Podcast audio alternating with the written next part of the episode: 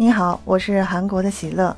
北京冬奥会已经接近尾声，我们继续来关注北京冬奥的方方面面。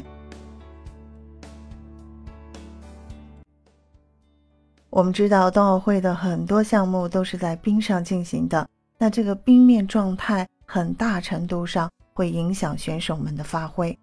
那像短道速滑、冰球、花样滑冰这些项目，选手比赛过程中。会在冰面上留下不少的痕迹。为了避免冰面磨损给运动员带来的影响，在比赛的间隙会有工作人员提着小桶、小铲呢进入赛场，他们的任务就是修复冰面。工作人员会将冰水混合物置于这个冰面受损的地方，随后呢用小铲子一类的道具将它抹平。那在冰面维护的过程中，也会使用专业的浇冰车。浇冰车会通过车尾部的洒水管向冰面均匀去浇水。由于冰面下的冷却循环系统，水会和冰面相融合，填补缺损，使冰面恢复平整。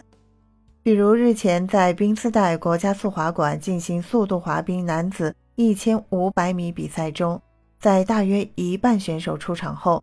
比赛便进入暂停时段，三辆浇冰车驶上冰面，在清扫冰面碎渣的同时，细致地对冰面进行修复，使被损坏的冰面恢复如初。而比赛恢复进行后不久，两位选手便接连打破奥运会纪录。不仅如此，制冰师还需要不停地检测冰的厚度，对应的去修复冰场的平整度。受损严重的，可能还得需要化了重新冻。冬奥会的小知识还真多。比赛间隙，那些拿着小桶的人是在做什么？今天你了解了吗？